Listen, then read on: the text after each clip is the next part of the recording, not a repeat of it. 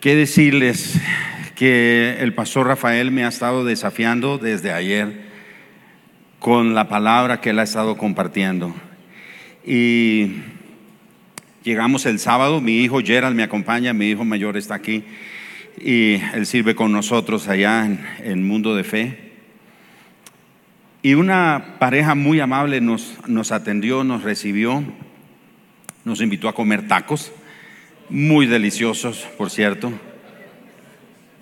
Pero en la plática yo le hice una pregunta, ¿cuánta gente vive aquí? Y él comenzó en una servilleta a describirme, a dibujar, porque yo le dije, yo quiero entender qué, qué es Puebla, qué es Toluca, qué es Estado de México, qué es la Ciudad de México. Y él con gráfico me describió todo. Yo le dije, ¿cuánta gente vive aquí? Y él dice, bueno, usó un término que yo nunca había oído, con urbana. O sea que las ciudades ya están conectadas, o sea, ya no hay espacios que los separan unas de otras, están así conectadas. Y él dice, bueno, yo creo que hay alrededor de unos 26 millones de personas viviendo aquí en toda esta urbe. Pero ayer le pregunté a un, confirmé ese dato con un hermano que nos llevaba al hotel y él dijo, pastor, eso, esa cifra ya cambió. Estamos por 30 millones. Pero usted dice, ¿pero qué tiene que ver eso? Bueno, es que la palabra que traigo en mi corazón ah, está conectada con eso.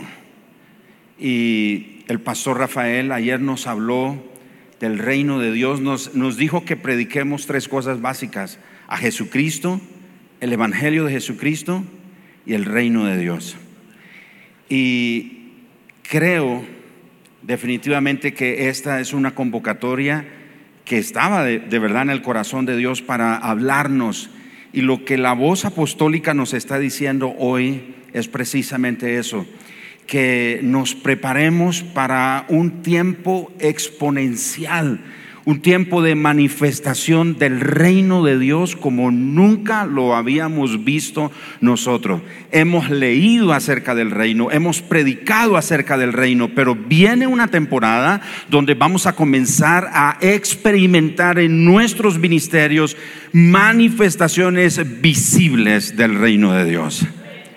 Y el pastor Rafael nos desafía esta mañana con esta palabra diciendo que el viento de Dios está soplando. Yo creo que todos tenemos que estar listos para dejarnos guiar por el viento de Dios.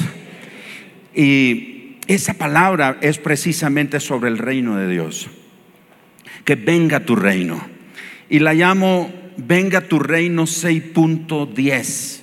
Y usted dice 6.10, no es ni 1.1. 6.10 porque está en Mateo capítulo 6, verso 10. Ah, no, no hay nada así, ¿verdad? Sofisticado en ello. Pero fíjense que no sé si alguno de ustedes miró una película en la que Kevin Costner, no sé si lo pronuncio bien el apellido, espero que no se ofenda el, el actor, él interpreta el papel de un buzo experimentado, un buzo de rescate. Y tiene un alumno que va a aprender con él sobre la tarea de buzo para rescate y le pregunta a Kevin Costner, que hace el papel de este buzo experimentado, y le dice, ¿cuál es tu número? Y este hombre pregunta, ¿mi número? Sí, ¿cuál es tu número? El aprendiz de buzo de rescate espera oír una cifra de 300 rescates. Y él le responde, ¿mi número? Mi número es 22. Este aprendiz se decepciona porque él esperaba oír una cantidad de más de 300 rescates. Dice, 22, solo 22 rescates. Y él dice, no, no son 22 rescates. El único número que he guardado es 22 porque son 22 las personas que se me han muerto, que he perdido. Y eso nos hace pensar en lo siguiente, a veces nosotros estamos pensando, sacando cuenta cuántos hemos alcanzado, cuántos hemos evangelizado, a cuántos hemos traído a la iglesia. Pero la pregunta con esto que con esta ilustración, con esta historia que está en esa película que se llama El Guardián, salió en el año 2006. La pregunta es, Señor, ¿cuántos más quieres salvar? En vez de cuántos hemos alcanzado. ¿Cuántos más quieres alcanzar, Señor? Con eso en mente, quiero dejar aquí con ustedes este sentir que, que ha estado ardiendo en mi corazón hace un par de meses y he estado compartiendo con la iglesia al respecto. Y es la figura que encontramos en la Biblia de el estanque y del río. Y por eso digo que el pastor me ha estado desafiando y confirmando la palabra ah, que que ha estado en mi corazón. Él habló del río y de los afluentes y de los tributarios. Y hay una figura en la Biblia sobre el río. Pero esta figura de el estanque y del río son figuras que también tipifican dos ministerios. Uno de ellos es el ministerio pastoral. Y gracias a Dios por los ministerios pastorales. Yo soy un pastor. Pero representan también el ministerio apostólico. El estanque, y la Biblia nos habla de un estanque en Juan capítulo 5, los versículos 1 al 9. Todos conocemos el estanque de Bethesda. Pero hay algo interesante en esa escritura, no sé si usted lo ha leído. En el verso 2 precisamente encontramos que describe el estanque de Bethesda, que tiene cinco pórticos y dice que están cerca de la puerta de las ovejas. El ministerio pastoral, que es muy importante, su enfoque principalmente es reunir las ovejas, es pastorearlas, es cuidarlas, lo cual es muy importante y damos gracias a Dios por los ministerios pastorales que Dios nos ha dado. Pero luego encontramos en la Biblia, en Ezequiel capítulo 47, la figura de un río.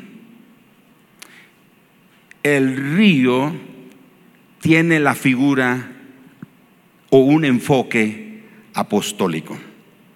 Porque el, el río no está estancado Ahora, vea lo que ocurre. En el estanque de Bethesda hay milagros, pero no son frecuentes. Son milagros que ocurren de vez en cuando. Jesús llega, hay un hombre que tiene 38 años de estar enfermo, no es que tenga 38 años de estar en el estanque necesariamente, pero está enfermo por 38 años. Y Jesús le pregunta, ¿quieres ser sano? Y él, en vez de decir sí, él dice, bueno Señor, no hay quien me eche al agua, le cuenta a Jesús todo el, el proceso. Y Jesús no le está preguntando cómo es que hace él para ser sano. Jesús le pregunta, ¿quiere ser sano? Pero este hombre explica, Señor, de vez en cuando, de tanto en tanto, un ángel desciende y mueve las aguas. Y el primero que se lanza al estanque recibe la sanidad. Todos conocemos cómo termina la historia. Jesús sana a este hombre. Jesús le dice, toma tu lecho, levántate y anda. Él recibe la sanidad. Pero eso nos representa la iglesia. La iglesia en algún momento nos convertimos en un estanque donde reunimos a la gente, donde las personas vienen, Ahora, ¿qué es, lo que sucede? Las personas, si tienen necesidad, van a la iglesia. Si tienen una crisis, la gente dice, voy a ir a la iglesia. Si necesitan ser ministrados, van a la iglesia. Si necesitan ser consolados, liberados, etcétera, las personas tienen la tendencia de venir a la iglesia. Porque en la iglesia entendemos que es que ocurren milagros que ocurren cosas de parte de Dios. Sin embargo, no ocurren con tanta frecuencia. Pero en el río que describe el profeta Ezequiel, capítulo 47, versículos 1 al 12, encontramos que las aguas de este río nacen en el santuario, nacen en la casa de Dios, nacen en el templo. Digámoslo de esta manera, nacen en la iglesia.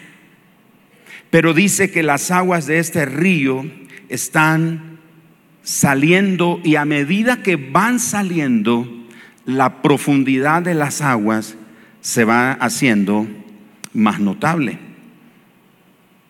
La nueva traducción viviente traduce los, los mil codos en 500 y resto de, de metros.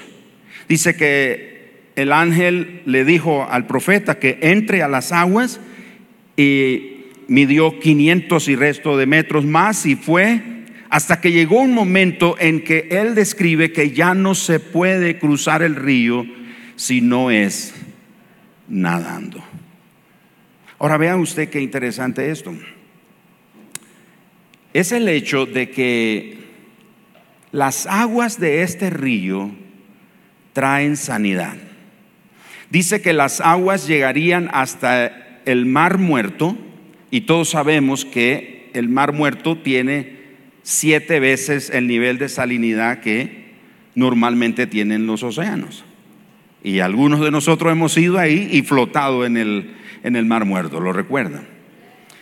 Entonces, no hay vida ahí, está muerto. Sin embargo, dice que las aguas de este río que nacen en el santuario llegan hasta el mar muerto y le da vida. Le dice que sana las aguas de ese mar. Luego dice que él ve que en las riberas del río hay árboles que crecen que sus hojas están verdes en todo tiempo y que sirven de sanidad a las naciones. Ahora esa figura es muy interesante, porque eso describe a una iglesia con un enfoque apostólico. El enfoque apostólico de enviar yo creo que está llegando el tiempo cuando, y, le digo, personalmente en nuestro ministerio, estamos trabajando en eso, pidiéndole al Señor, Señor, ayúdanos a cambiar el concepto de tener la congregación o la iglesia en las cuatro paredes. La iglesia se junta. Ayer la iglesia estuvo aquí, pero hoy la iglesia está en la fábrica, está en el taller, en el hospital, en el mercado, en las tiendas, en las estaciones de buses, está en el mercado, en los negocios, en las estaciones de combustible, en los aeropuertos. La iglesia está en todo lugar, hoy día. Entonces, a veces pensamos, y el pastor Rafael nos, nos lo dijo ayer, que a veces le hemos enseñado a la iglesia, que traiga a la gente para que nosotros los ministremos. Pero tenemos que decirle a la gente que ellos son los que tienen que hacer la tarea. Que tenemos que vernos como un río que sale del templo, del santuario, del auditorio, como lo queramos llamar, pero que las aguas, la iglesia, las aguas representan a la iglesia, a la membresía. Ellas tienen que salir e inundar todo lo que puedan. Y dice que las aguas de ese río están yendo y a medida que están aumentando su profundidad, está llegando a lugares más lejanos. Ahora, hay algo más interesante aquí. Recientemente aprendí que la palabra apóstol, y todos sabemos lo que significa la palabra apóstol, significa enviado. Recientemente aprendí que la palabra apóstol es una palabra de origen secular romano.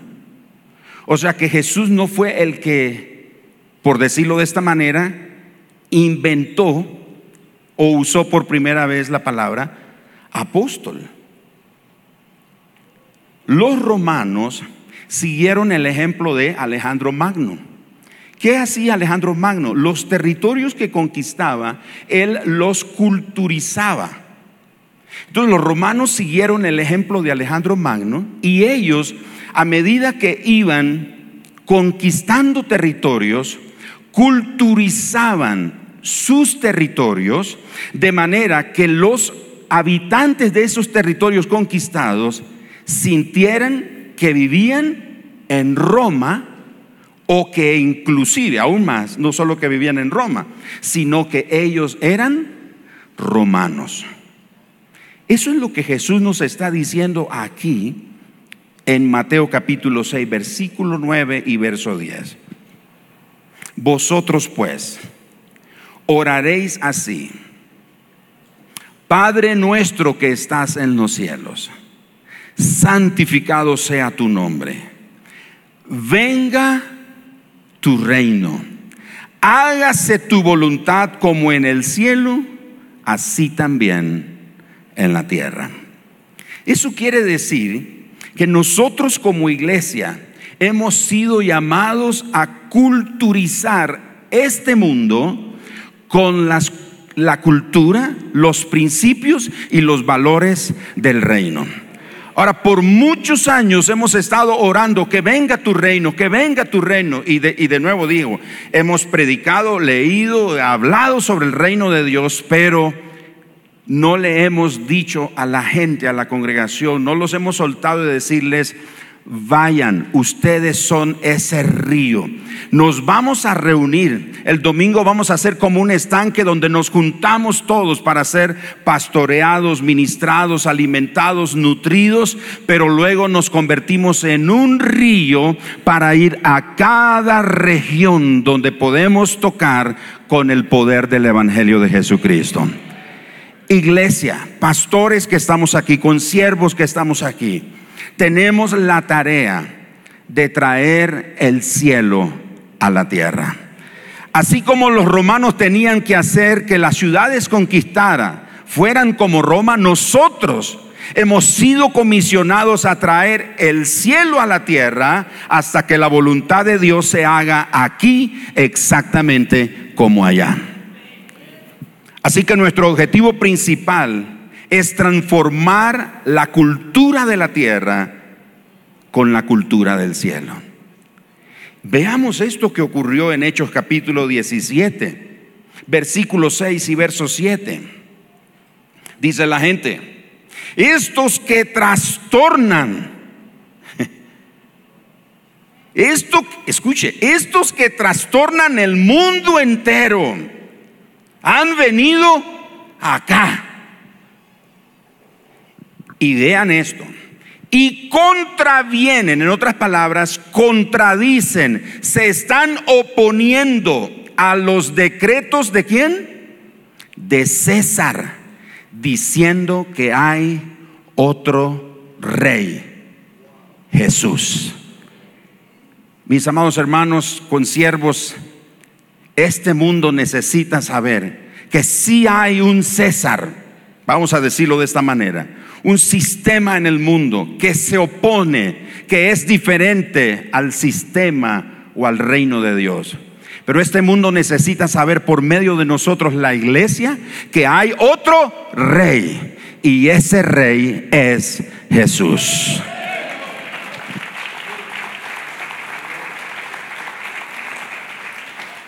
Ahora, esto debe hacernos pensar en lo siguiente. Y yo le he dicho a nuestra congregación, ahí en, en Managua. Si nos reunimos miles, cientos de personas el domingo en la mañana, pero si el, el porcentaje de enfermos no varía, si la tasa de crimen no cambia, si la tasa de divorcio sigue creciendo, si la economía no mejora, algo nos dice sobre el pueblo de Dios en el lugar donde estamos. Ahora usted sabía que en muchas partes del mundo las ciudades que tienen la asistencia más grande de personas cristianas a las iglesias también tienen las peores estadísticas sociales de sus países, con algunas excepciones. Las ciudades que tienen los índices de crímenes más elevados, la mayor cantidad de divorcios, la mayor cantidad de abortos, los niveles más altos de pobreza y las peores estadísticas de salud también tienen la mayor asistencia a la iglesia. Es decir, nos hemos quedado con la mentalidad de estanque. Solo nos juntamos, solo nos reunimos, nos abrazamos, nos ministramos el domingo en la mañana y luego nos vamos a nuestro a ocuparnos en nuestras actividades y nos olvidamos que al salir del santuario no somos ya un estanque, somos un río que tenemos que tocar con el amor de Dios las vidas de las personas que todavía no conocen a Cristo. Ahora, en el estanque ocurren milagros, pero ocurren de vez en cuando. Estoy aquí para decirnos a todos los que estamos aquí siguiendo el hilo apostólico que el pastor nos ha dicho esta mañana, vamos a prepararnos porque los mayores milagros van a comenzar a ocurrir no en nuestros auditorios, allá afuera, por medio de nuestras congregaciones, allá en la oficina, en el taller, en la fábrica, en el taller, en, en la farmacia, en los hospitales, en todos lugares donde menos nosotros nos imaginamos van a comenzar a ocurrir los milagros. Porque vean ustedes la figura del río. Es a medida que las aguas del río van aumentando que va ocurriendo sanidad. Es allá afuera. Preparemos a nuestras congregaciones. El pastor Ernesto decía en un video que nos presentaron ayer, y eh, dijo algo sobre las cosas que Dios ha hecho con ellos por esos 30 años. Pero él mencionó algo. Y él dijo que esperamos que nos dé un local propio. El pastor Rafael le dijo, Ernesto, no se preocupe por eso. Y yo digo amén a lo que el pastor dijo. ¿Sabe por qué, pastor Ernesto? Porque vamos a prepararnos, tenemos que tener esta visión. Viene el momento cuando no vamos a tener locales suficientes para contener lo que el viento de Dios está trayendo sobre este tiempo en el cuerpo de Cristo. Vamos a prepararnos para eso. Vamos a prepararnos para milagros allá afuera. No esté esperando que los milagros ocurran aquí. No es que el Señor no pueda hacer milagros aquí, pero va a ser allá afuera. No va a ser por nosotros los pastores. Claro, le cuento una experiencia cuando comencé en el ministerio. Yo vengo, nací en una iglesia bautista y en esa rama bautista en la que yo nací, pues no se creía en el mover del Espíritu Santo. Sin embargo, yo recibí el bautismo del Espíritu Santo. Nadie me impuso las manos. Yo fui a acompañar a un hermano un día que llegó a Nicaragua. Me dijo, acompáñeme, voy a predicar en una ciudad. Fuimos. Por alguna razón no llegaron los músicos ni los que cantan.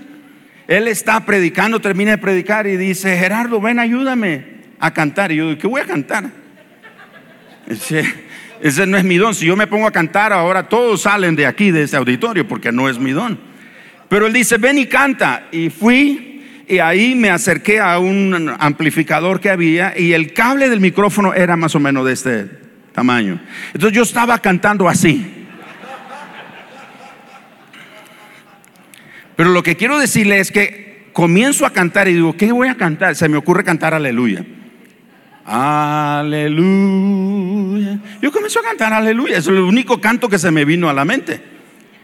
Pero a medida que estoy cantando, aleluya, aleluya, algo en mí está comenzando a suceder que yo digo, oh, algo aquí no está bien. Yo, yo, yo, yo sé que algo está pasando. Sigo cantando y un fuego literalmente desde la corona de mi cabeza hasta la planta de mis pies comenzó a inundar todo mi ser.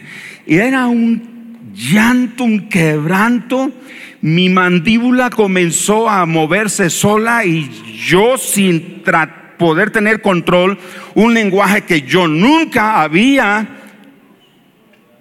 dicho ni pronunciado, está ahí en ese momento sobre mí y yo estoy hablando en lenguas espirituales, tumbado en el piso sin que nadie me pusiera la mano, etcétera, y oigo esa voz la voz del Espíritu Santo que me estaba diciendo, hace años estoy detrás de ti, pero hoy es el día.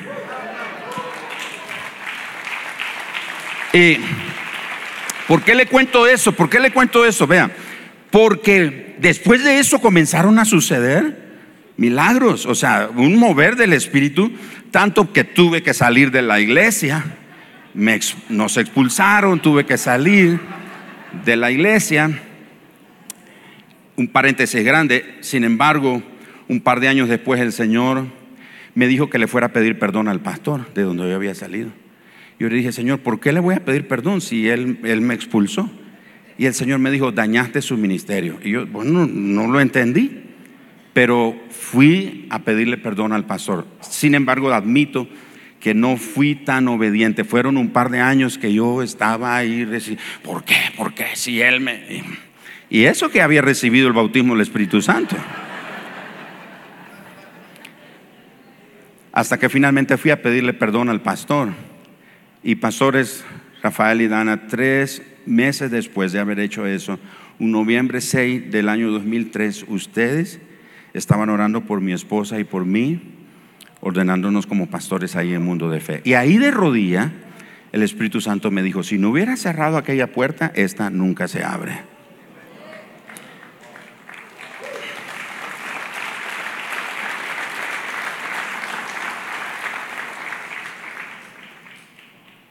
Y recuerdo que sucedieron muchos milagros. Una mujer recibió sanidad de un tumor en la cabeza. Yo no pude orar por ella. Y me trajeron una toalla de ella, una toalla. Y digo, pastor, usted puede orar por esa toalla y cuando vamos a visitarla le vamos a poner esa toalla como Pablo. Los paños de Pablo. ¿Leyeron eso? Yo me acordé de eso y oré por esa toalla. Y el Señor sana a la mujer. O sea, la saca del quirófano, ese tumor que tenía desaparece literalmente. Ella viene, da testimonio en la iglesia y ella dando el testimonio. Cuando ella dando el testimonio, ella dice, cuando el pastor mandó esa toalla, yo sentí que se... Y mi carne como, eso es ungido. Y ella daba testimonio de eso y, y ella termina de dar su testimonio, regresa a su silla y cuando ella va de camino yo siento que voy a llamarla para orar por ella, imponerle mano. Pero el Espíritu Santo cuida la gloria de Dios. Y el Espíritu Santo me dijo, si tú la llamas, te avergüenzo. ¿Por qué les conté todo esto? Porque hemos estado acostumbrados a que la gente nos vea que somos el ungido, que por nosotros. Pero no, está viniendo el tiempo cuando la iglesia tiene que fluir como lo que es el río y penetra lugares que nunca vamos a nosotros imaginar. Yo le digo a la congregación, iglesia, ustedes van a tocar a personas que yo nunca voy a poder tocar, nunca los voy a poder alcanzar con el Evangelio, pero ustedes sí van a llegar a ellos porque se mueven en ese ambiente. Yo no voy a poder. Pero hermanos, ¿cómo queremos que haya una transformación cultural? ¿Cómo queremos que haya una culturización del cielo aquí en la tierra si no hemos soltado el río para que el río traiga sanidad a las naciones de la tierra? Que nuestro Dios nos use en esta hora. Porque somos agentes secretos disfrazados como médicos, amas de casa, mecánicos, programadores de computadoras, maestros de escuelas, gerentes de negocios, deportistas, arquitectos, ingenieros, constructores, policías, bomberos, abogados, secretarias, empresarios, etcétera, etcétera. Donde esté la iglesia, tiene que haber sanidad. Donde haya un miembro del cuerpo de Cristo, donde haya un discípulo de Jesucristo, ahí tiene que haber sanidad, ahí tiene que haber restauración y ahí tiene que haber transformación. Porque somos el río de Dios.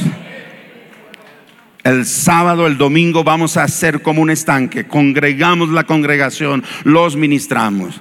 pero los desatamos, los enviamos, los comisionamos para que venga el reino de Dios en cada lugar. Pastores, preparémonos, porque viene una fiesta de milagros. Una fiesta de milagros. Pastor Rafael, gracias por, de veras, usted, no, yo, yo creo que sí lo sabe, pero quizás todavía no ha visto más allá de cómo el ministerio apostólico que Dios le ha dado está soltando en tantos de nosotros esa unción apostólica. Y tenemos que decirle a la congregación que ellos son apóstoles. ¿Saben por qué? Porque fueron los generales romanos, los cónsules romanos, eran llamados apóstoles. Ellos eran los que fueron comisionados para culturizar cada territorio conquistado.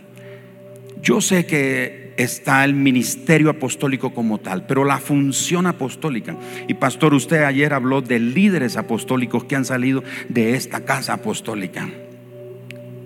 Nuestras congregaciones tienen que saber que ellos son esos líderes apostólicos.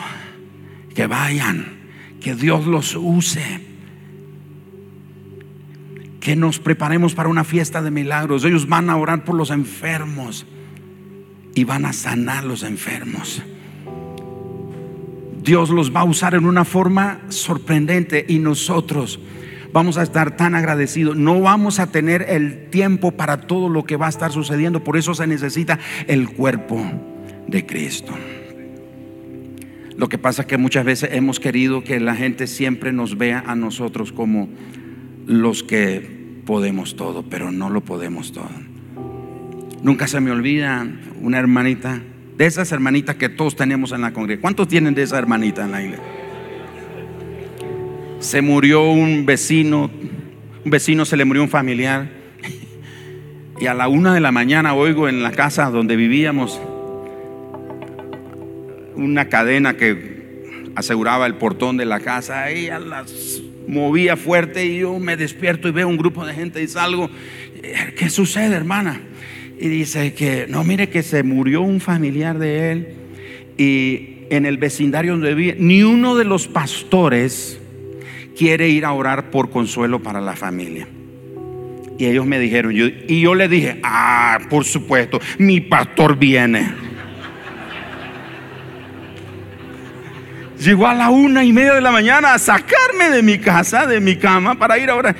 Y yo veo a la gente llorando como diciendo, sí, por favor, venga yo dije, aparte la llamo, digo, hermana, primero, es la primera y última vez que usted viene a mi casa a sacarme a esta hora. Segundo, usted puede hacer eso. ¿Por qué me tiene que llamar a mí? Pero es que por años le hemos dicho, le hemos mostrado a la gente que somos nosotros, nosotros, nosotros. No. El cuerpo es el río que va a traer sanidad a las naciones. Vamos a pedirle al Señor que nos ayude en eso. ¿De acuerdo? Espero que he podido compartir este sentir que el Señor puso en mi corazón de un, de un mover apostólico que viene sobre las naciones a través de la iglesia como un río. Padre, te pido esta mañana, esta tarde más bien, hoy, ayúdanos. No lo vamos a poder hacer en nuestra fuerza, en nuestra capacidad. Viene de tu gracia. Es por tu gracia. Señor, somos esos apóstoles que hemos sido enviados a traer la cultura del reino de los cielos a esta tierra. Para que, como dijo Jesús, que sea hecha tu voluntad en la tierra como en el cielo. Que así sea en el nombre de Jesús. Amén.